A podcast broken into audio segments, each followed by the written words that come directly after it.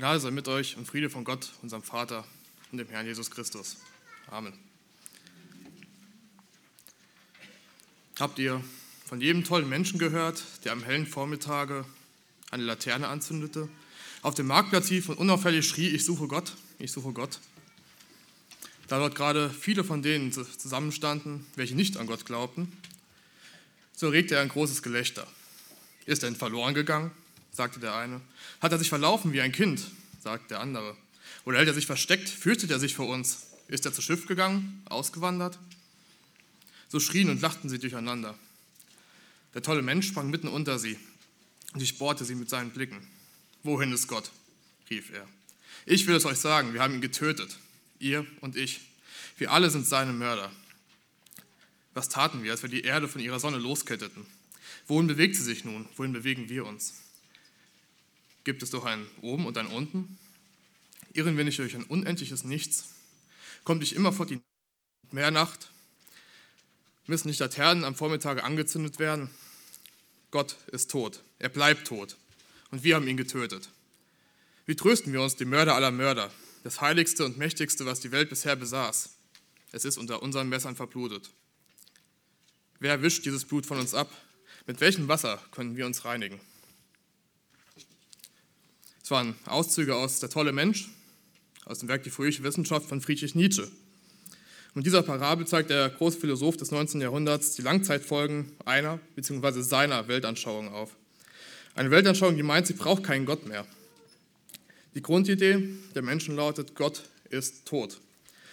Die Philosophen und die Wissenschaftler haben Gott ermordet und begraben, ihn überflüssig gemacht, ihn abgelöst. So denken viele Menschen heutzutage, zum Teil auch unbewusst. Wer glaubt denn heute noch an Gott?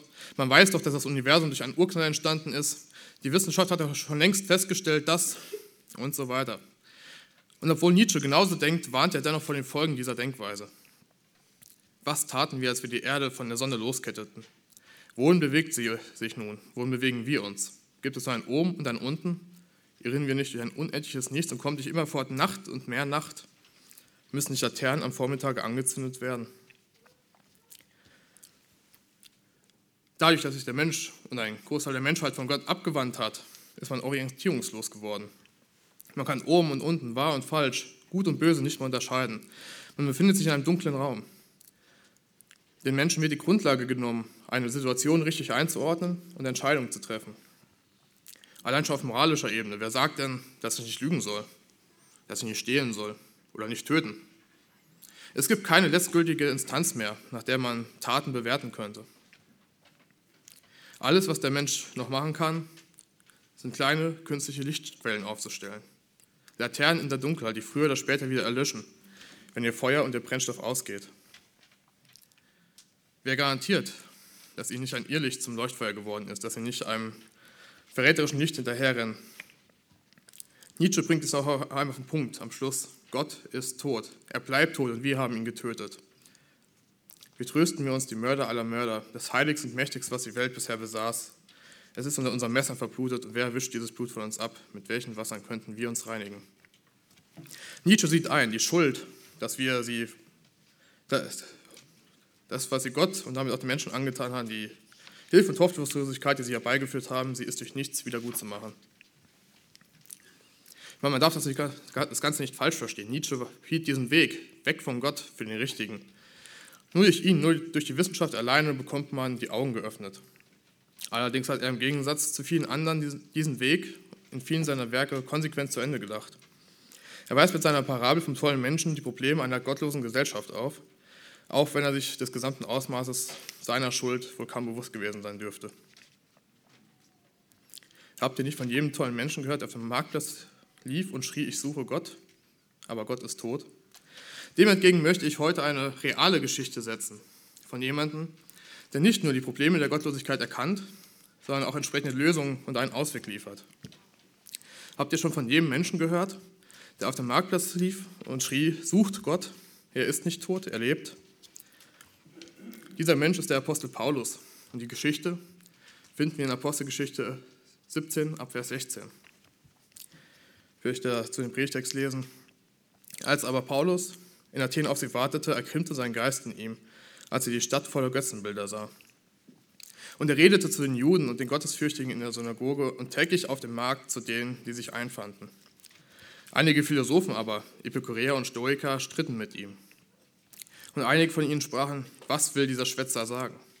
Andere aber, es sieht so aus, als wolle er fremde Götter verkündigen. Er hatte ihnen nämlich das Evangelium von Jesus und von der Auferstehung verkündigt. Sie nahmen ihn aber mit und führten ihn auf den Areopag und sprachen, können wir erfahren, dass das für eine neue Lehre ist, die du lehrst? Denn du bringst etwas Neues für unsere Ohren, nun wollen wir gerne wissen, was das ist. Alle Athener nämlich, auch die Fremden, die bei ihnen wohnten, hatten nichts anderes im Sinn, als etwas Neues zu sagen oder zu hören. Paulus wartet in Athen. Paulus ist alleine. Er musste, als die Situation bremslich wurde, aus Beröa fliehen hat seine Mitarbeiter vorerst dort gelassen. Athen war zur Zeit von Paulus doch eine, eine der bedeutendsten Städte des Römischen Reichs. Sie war ein Hotspot für Kultur, für Philosophie und Religion.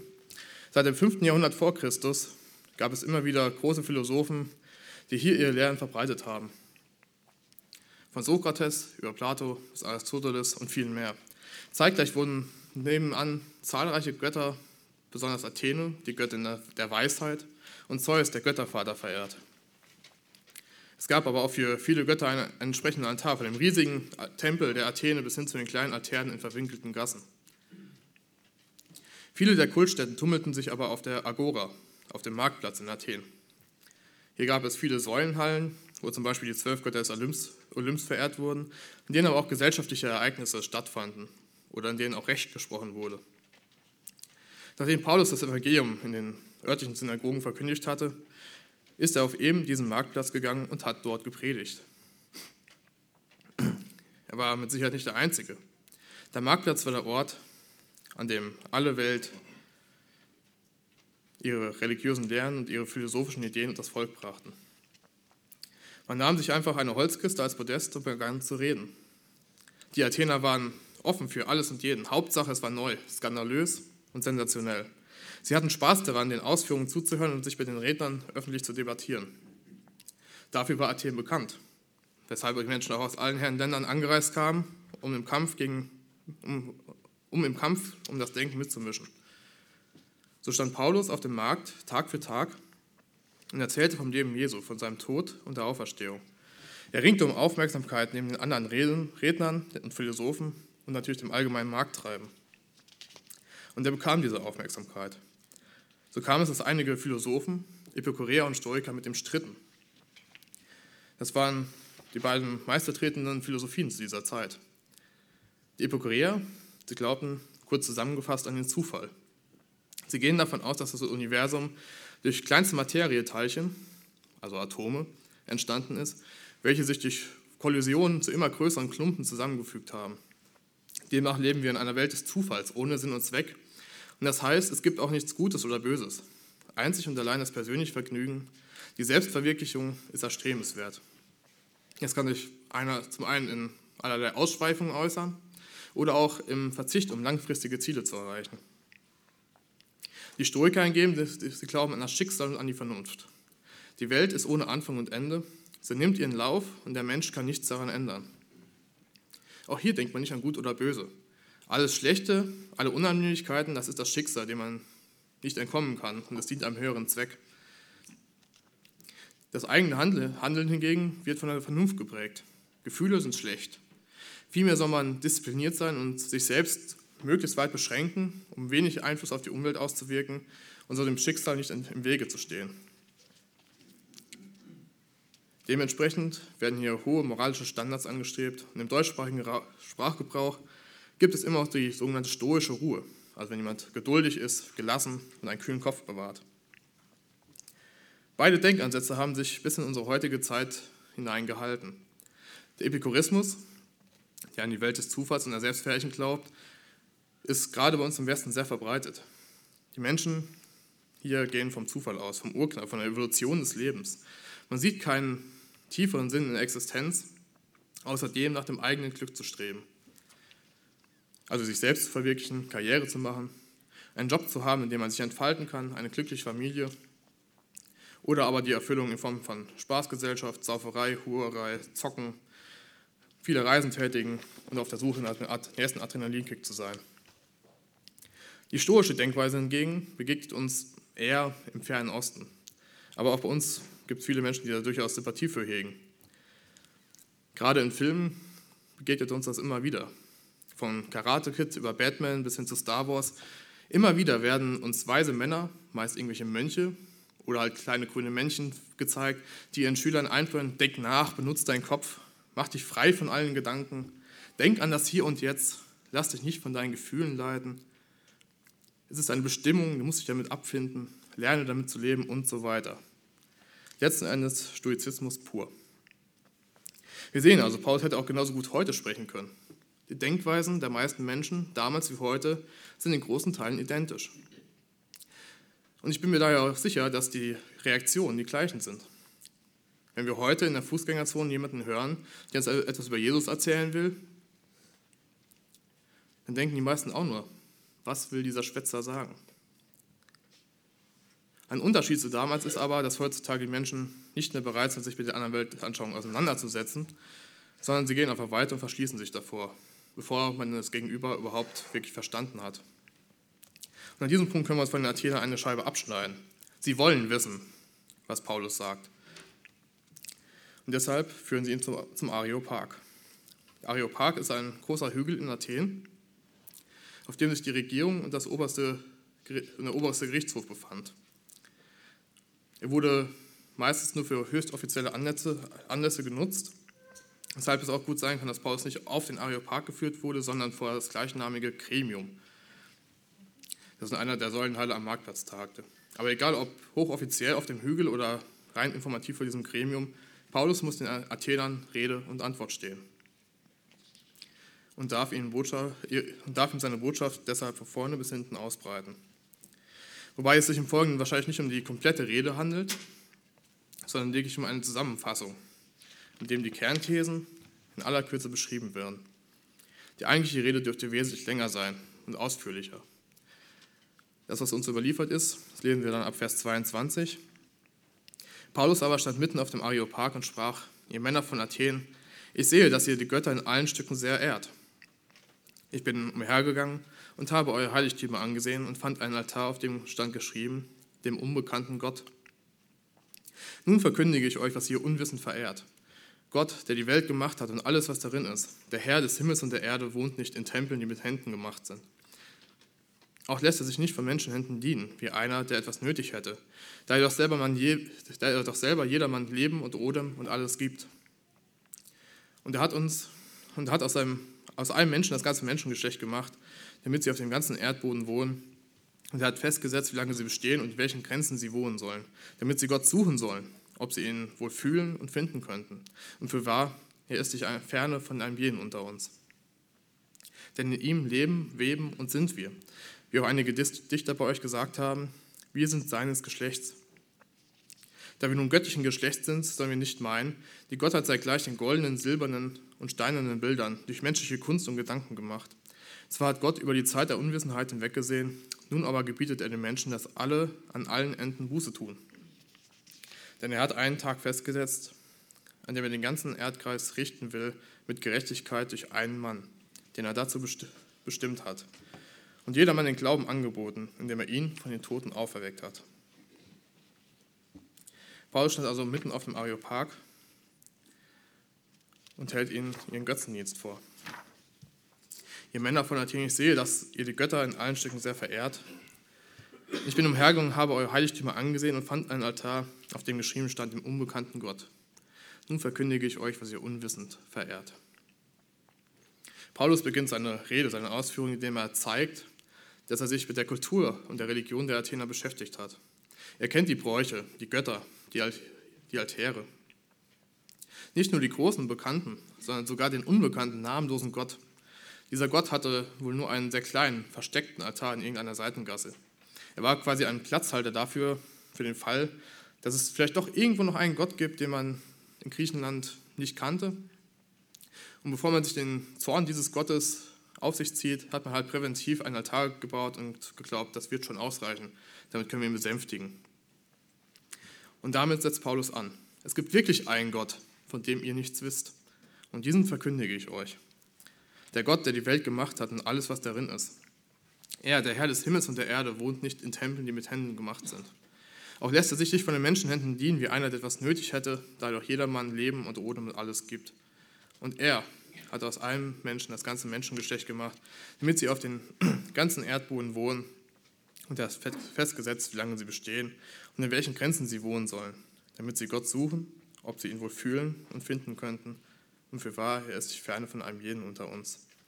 Denn in ihm leben wir und sind wir, wie auch einige Dichter bei euch gesagt haben, wir sind seines Geschlechts. Da wir nun göttlichen Geschlechts sind, sollen wir nicht meinen, die Gottheit sei gleich den goldenen, silbernen, steinernen Bildern durch menschliche Kunst und Gedanken gemacht. Diese Aussagen widersprechen allem, was die Menschen damals geglaubt haben. Und sie widersprechen auch allem, was die Menschen heute glauben. Paulus verkündigt, Gott, also der Gott der Bibel, hat die Welt erschaffen, den gesamten Kosmos und alles, was darin ist, auch den Menschen. Von Adam an bis zu dir und mir. Das heißt, Gott ist größer und mächtiger als alles, was er geschaffen hat. Deshalb wohnt Gott auch nicht in irgendwelchen Tempeln, in heiligen Städten oder sonst wo im Universum. Schon als der König Salomo zur Zeit des Alten Testaments den Tempel in Jerusalem zu Ehren Gottes baute, hieß es schon, aber sollte Gott wirklich auf Erden wohnen? Siehe, der Himmel und aller Himmel Himmel können ihn nicht fassen. Wie soll es dann dies Haus tun, das ich gebaut habe? 1. Könige 8, Vers 27. Gott ist größer als das Universum, er ist auch größer als der Mensch. Gott ist nicht auf Menschen angewiesen. Er hat es nicht nötig, sich von ihnen dienen zu lassen. Das ist ja auch klar. Wenn er das Universum und den Menschen geschaffen hat, dann kann der Mensch ohne Gott nichts tun. Gott hat uns das Leben gegeben und er erhält es auch.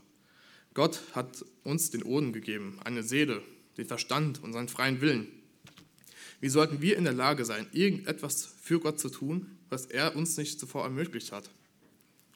Es ist vergleichbar mit einem Vater, der seinem Sohn fünf Euro in die Hand drückt und sagt, kauf uns mal ein Eis. Wenn der Vater dem Sohn nicht das Nötige gegeben hätte, könnte der Sohn auch kein Eis kaufen. Genauso wenig wie der Vater in dem Fall den Sohn braucht, genauso wenig braucht Gott uns.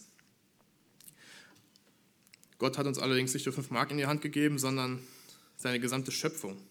Die Luft zum Atmen, das Wasser als Lebensgrundlage, den Erdboden, auf dem wir wohnen und Grenzen, zum Beispiel Naturgesetzen und Naturkonstanten, die, wie das, die uns den Rahmen vorgeben, damit nicht alles auseinanderfällt. Das Gravitationsgesetz, die Elementarladung, Lichtgeschwindigkeit, elektromagnetische Feldkonstanten oder einfach den Energieerhaltungssatz, um nur einige zu nennen. Gott hat uns auch die Zeit gegeben und er hat sie begrenzt. Wir Menschen sind nicht ewig auf dieser Erde. Jeder muss einmal sterben. Jeder ist mit dem Tod konfrontiert. Aber wozu? Wieso hat Gott das alles geschaffen? Damit wir ihn suchen. Und damit wir ihn fühlen, also ertasten und wahrnehmen und letzten Endes finden können. Gott braucht uns nicht, aber Gott will uns. Er will eine Beziehung zu uns. Er will, dass wir nach ihm suchen und ihn finden. Das heißt aber auch, wenn Gott wirklich der Schöpfer des Universums ist, dann muss es doch möglich sein, ihn wahrzunehmen und zu finden. Da muss es Indizien geben, die auf ihn hinweisen. Und die gibt es auch. Um mal ein Beispiel zu nennen. Das Naturgesetz der Biogenese. Omni vivum ex vivo. Dieses Naturgesetz wurde erstmal 1862 von Louis Pasteur formuliert. Daher kommt auch die pasteurisierte Milch, die wir heute kennen. Und übersetzt heißt das Ganze einfach, Leben kommt nur aus Leben. Es gibt kein Leben auf dieser Erde, das nachweislich aus Materie oder gar dem Nichts entstanden ist, sondern immer nur von einem anderen Leben her. Die Evolution des Menschen widerspricht diesem Naturgesetz. Es kann also nur so sein, dass der Mensch aus Leben, aus einem lebendigen Wesen, von einem Gott geschaffen wurde. Man kann natürlich weiterfangen, welcher Gott ist denn nun dieser Schöpfer? Aber auch das kann man schnell feststellen. Es gibt nur einen Gott, der nachweislich vor vielen Zeugen Wunder getan hat. Nicht einfach nur mystische Legenden, wie in manchen Religionen, sondern Jesus hat tatsächlich Wunder getan. Jesus konnte den Energieerhaltungssatz einfach außer Kraft setzen. Er hat mit fünf Broten und zwei Fischen 5000 Männer und wahrscheinlich genauso viele Frauen und Kinder satt bekommen. Es gab viele Zeugen und es gab auch viele Feinde, die ihn gerne als Scharlatan hingestellt hätten, aber es nicht konnten, weil es so viele Zeugen gab. Es blieb kein Zweifel an diesen Wundern.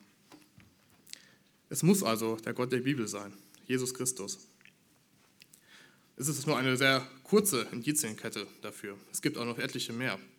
Es würde allerdings in den Rahmen springen. Aber was wir daran sehen ist, Die Wissenschaft arbeitet nicht gegen Gott, sondern die Wissenschaft hilft uns dabei, immer mehr von Gott zu erkennen. Das hat auch der Physiker und Nobelpreisträger Werner Heisenberg erkannt. Er hat einmal gesagt, der erste Schluck aus dem Becher der Naturwissenschaften macht atheistisch, aber auf dem Grunde des Bechers wartet Gott. Paulus geht jetzt im Text noch einen Schritt weiter. Für wahr, Gott ist nicht fern von einem jeden unter uns. Gott ist nicht nur in der Natur erkennbar, sondern er ist uns persönlich nah. Er ist gewissermaßen nicht nur auf einer materiellen Ebene, Ebene erfahrbar, sondern auch auf einer geistlichen, ohne dass es jetzt irgendwie mystisch oder esoterisch wird. Wir können durch Gebet und durch die Bibel, seinem Wort, mit ihm kommunizieren. Im Gebet können wir ihn bitten, ihm danken, ihn loben und anbeten. Durch sein Wort erfahren wir Stück und Stück, wie, wie er ist, wie er denkt und wie er handelt. Diese, diese beiden Komponenten, also Bibel und Gebet, durch eine lebendige Beziehung zu ihm haben, äh, dadurch, dass wir eine lebendige Beziehung zu ihm haben, können wir Gott noch viel besser kennenlernen, als es allein durch die Schöpfung möglich wäre. Das hört sich für die meisten Menschen, die diese Beziehung nicht haben, erst einmal ziemlich merkwürdig und verrückt an. Wenn man allerdings Gott ernsthaft sucht, die Beziehung zu ihm sucht, dann wird man auch feststellen, dass Gott antwortet. Nicht durch eine Stimme, die zu mir redet, sondern vielmehr durch Gedanken, durch Informationen, durch Ereignisse, die uns widerfahren. Man muss es halt wollen und ausprobieren. Gott ist nicht ferne, er ist nur ein Gebet weit weg. Und Gott umgibt uns vollkommen. Paulus schreibt, in ihm leben, weben und sind wir. Unser ganzes Denken, unser Handeln, unsere Existenz verdanken wir ihm. Er hat uns geschaffen und nicht nur das, wir stammen auch von ihm ab. Wir sind nach seinem Ebenbild geschaffen. Oder, wie es auch einige, einige der Dichter gesagt haben, wir sind seines Geschlechts.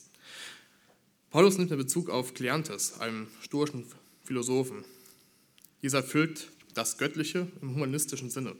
Also das Göttliche im Menschen, seine kreative schaffende Ader, seinen Verstand, das Gute, das in jedem Menschen innewohnt, das ist das Göttliche im Menschen. Wenn sich nur jeder Mensch frei entfalten, also das Göttliche ausleben kann, dann wird auch die ganze Menschheit wahrhaftig göttlich sein und das Paradies wird auf Erden sein. Soweit lernt es und auch der moderne Humanismus, den wir heute zuhauf antreffen. Dass das völliger Unsinn ist, das weiß jeder, der einmal miterlebt hat, was passiert, wenn Menschen ihre Triebe und Fantasien zügellos ausleben. Paulus nimmt diesen humanistischen Kerngedanken der Philosophen auf und wendet ihn wörtlich auf den Gott der Bibel an. Da wir nun göttlichen Geschlechts sind, sollen wir nicht meinen, die Gottheit sei gleich den goldenen, silbernen, steinernen Bildern durch menschliche Kunst und Gedanken gemacht. Wenn nun der Mensch von Gott abstammt, wie Paulus es ja bereits dargelegt hat, dann ist Gott größer als der Mensch und alles, was der Mensch erschafft und erdenkt. Das heißt also, alle Götzenbilder, alle Altäre und auch alle Philosophien und Weltanschauungen, ob antik oder modern, alles muss falsch sein. Das leuchtet auch ein. Wenn Gott das Universum geschaffen hat und alles, was darin ist, dann kann das Universum nicht auf andere Weise entstanden sein. Nicht durch Gaia, Zeus oder Odin und auch nicht durch einen Urknall. Wenn wir jetzt noch einen Schritt weitergehen, wenn Gott der Schöpfer ist, dann weiß er auch, wie die Dinge laufen. Dann weiß er, wie wir funktionieren, wie wir reden, wie wir denken, wie wir sind. Folglich müssen auch alle Ideologien und Gedankengebäude, die nicht mit Gottes Wort übereinstimmen, falsch sein. Ich sage es nochmal einmal. Wenn Gott der Schöpfer ist, dann kennt er uns, dann weiß er, wie seine Schöpfung funktioniert. Und dann können wir ihm auch vertrauen, wenn er etwas über seine Schöpfung und über seine Geschöpfe sagt. Und alles andere ist falsch. Es bleibt jetzt auch nichts anderes übrig, als ihm in allen weltanschaulichen Fragen zu vertrauen. Was das konkret bedeutet, was die Kernaussage der biblischen Weltanschauung ist, darauf geht Paulus dann weiter ein ab Vers 30. Zwar hat Gott über die, Mensch, über die Zeit der Unwissenheit hinweggesehen, nun aber gebietet er den Menschen, dass alle an allen Enden Buße tun. Denn er hat einen Tag festgesetzt, an dem er den Erdkreis richten will mit Gerechtigkeit durch einen Mann, den er dazu bestimmt hat, und hat jedermann im Glauben angeboten, indem er ihn von den Toten auferweckt hat. Die meisten Menschen hier werden wissen, worüber Paulus spricht.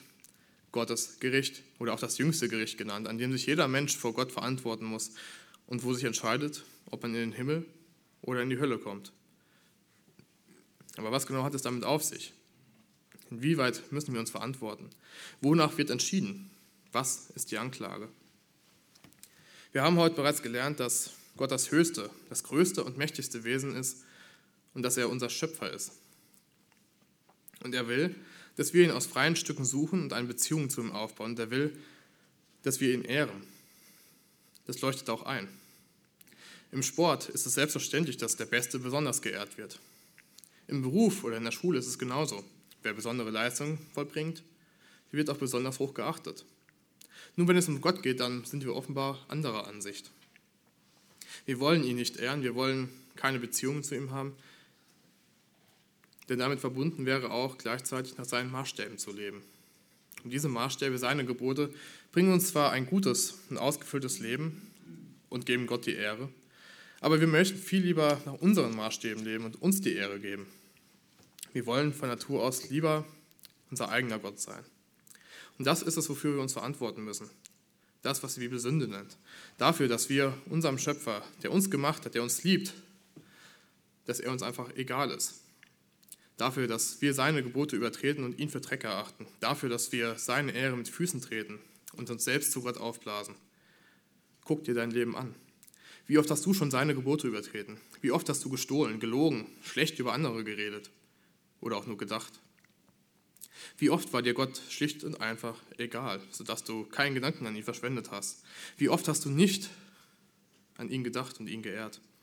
Gottes Anklage über den Menschen, über dich und mich, lautet, wie er es im Psalm 53 sagt, die Menschen sprechen in ihrem Herzen, es gibt keinen Gott. Sie taugen nichts. Ihr Frevel ist ein Gräuel und da ist keiner, der Gutes tut. Gott schaut vom Himmel herab auf die Menschenkinder, dass, dass er sehe, ob jemand klug ist und nach Gott frage, aber es sind allesamt abgefallen und allesamt verdorben. Da ist keiner, der Gutes tut. Auch nicht einer. Wenn wir begriffen haben, worum es geht, wenn wir ehrlich zu uns selber sind, dann können wir dem nur zustimmen. Paulus verkündet hier, dass Gott mit Gerechtigkeit richten wird. Wir können uns also ausmalen, wie das Urteil lauten wird. Hölle. Verdient hätten wir es. Zum Glück hört die Botschaft hier noch nicht auf. Paulus fährt fort, Gott will, dass alle Menschen an allen Enden aus jedem Winkel der Welt Buße tun. Und Gott hat jedermann den Glauben angeboten, dem er ihn, Jesus, von den Toten auferweckt hat. Es gibt also einen Ausweg aus der Hölle. Gott will, dass wir Buße tun dass wir umkehren zu ihm. Wir sollen eine 180-Grad-Wende hinlegen und unser Leben nach Gott ausrichten. Wir sollen ihm die Ehre geben und nach seinen Maßstäben leben. Das wäre zumindest schon mal ein Anfang. Allerdings, wer das probiert, der wird schnell scheitern. Auch wenn wir es ernst meinen, auch wenn wir es immer wieder versuchen, werden wir immer wieder in alte Muster zurückfallen und auch neue Schuld gegenüber Gott anhäufen. Zusätzlich zu unserem alten riesigen Schuldenberg. Nein, allein das reicht nicht. Irgendwie müssen wir unsere Schuld vor Gott loswerden und den Schlüssel dazu gibt uns Paulus. Es ist der Glaube. Den Glauben, den Gott den Menschen anbietet. Durch seinen Sohn, Jesus Christus, indem er ihn am Kreuz geopfert und nach drei Tagen auferweckt hat.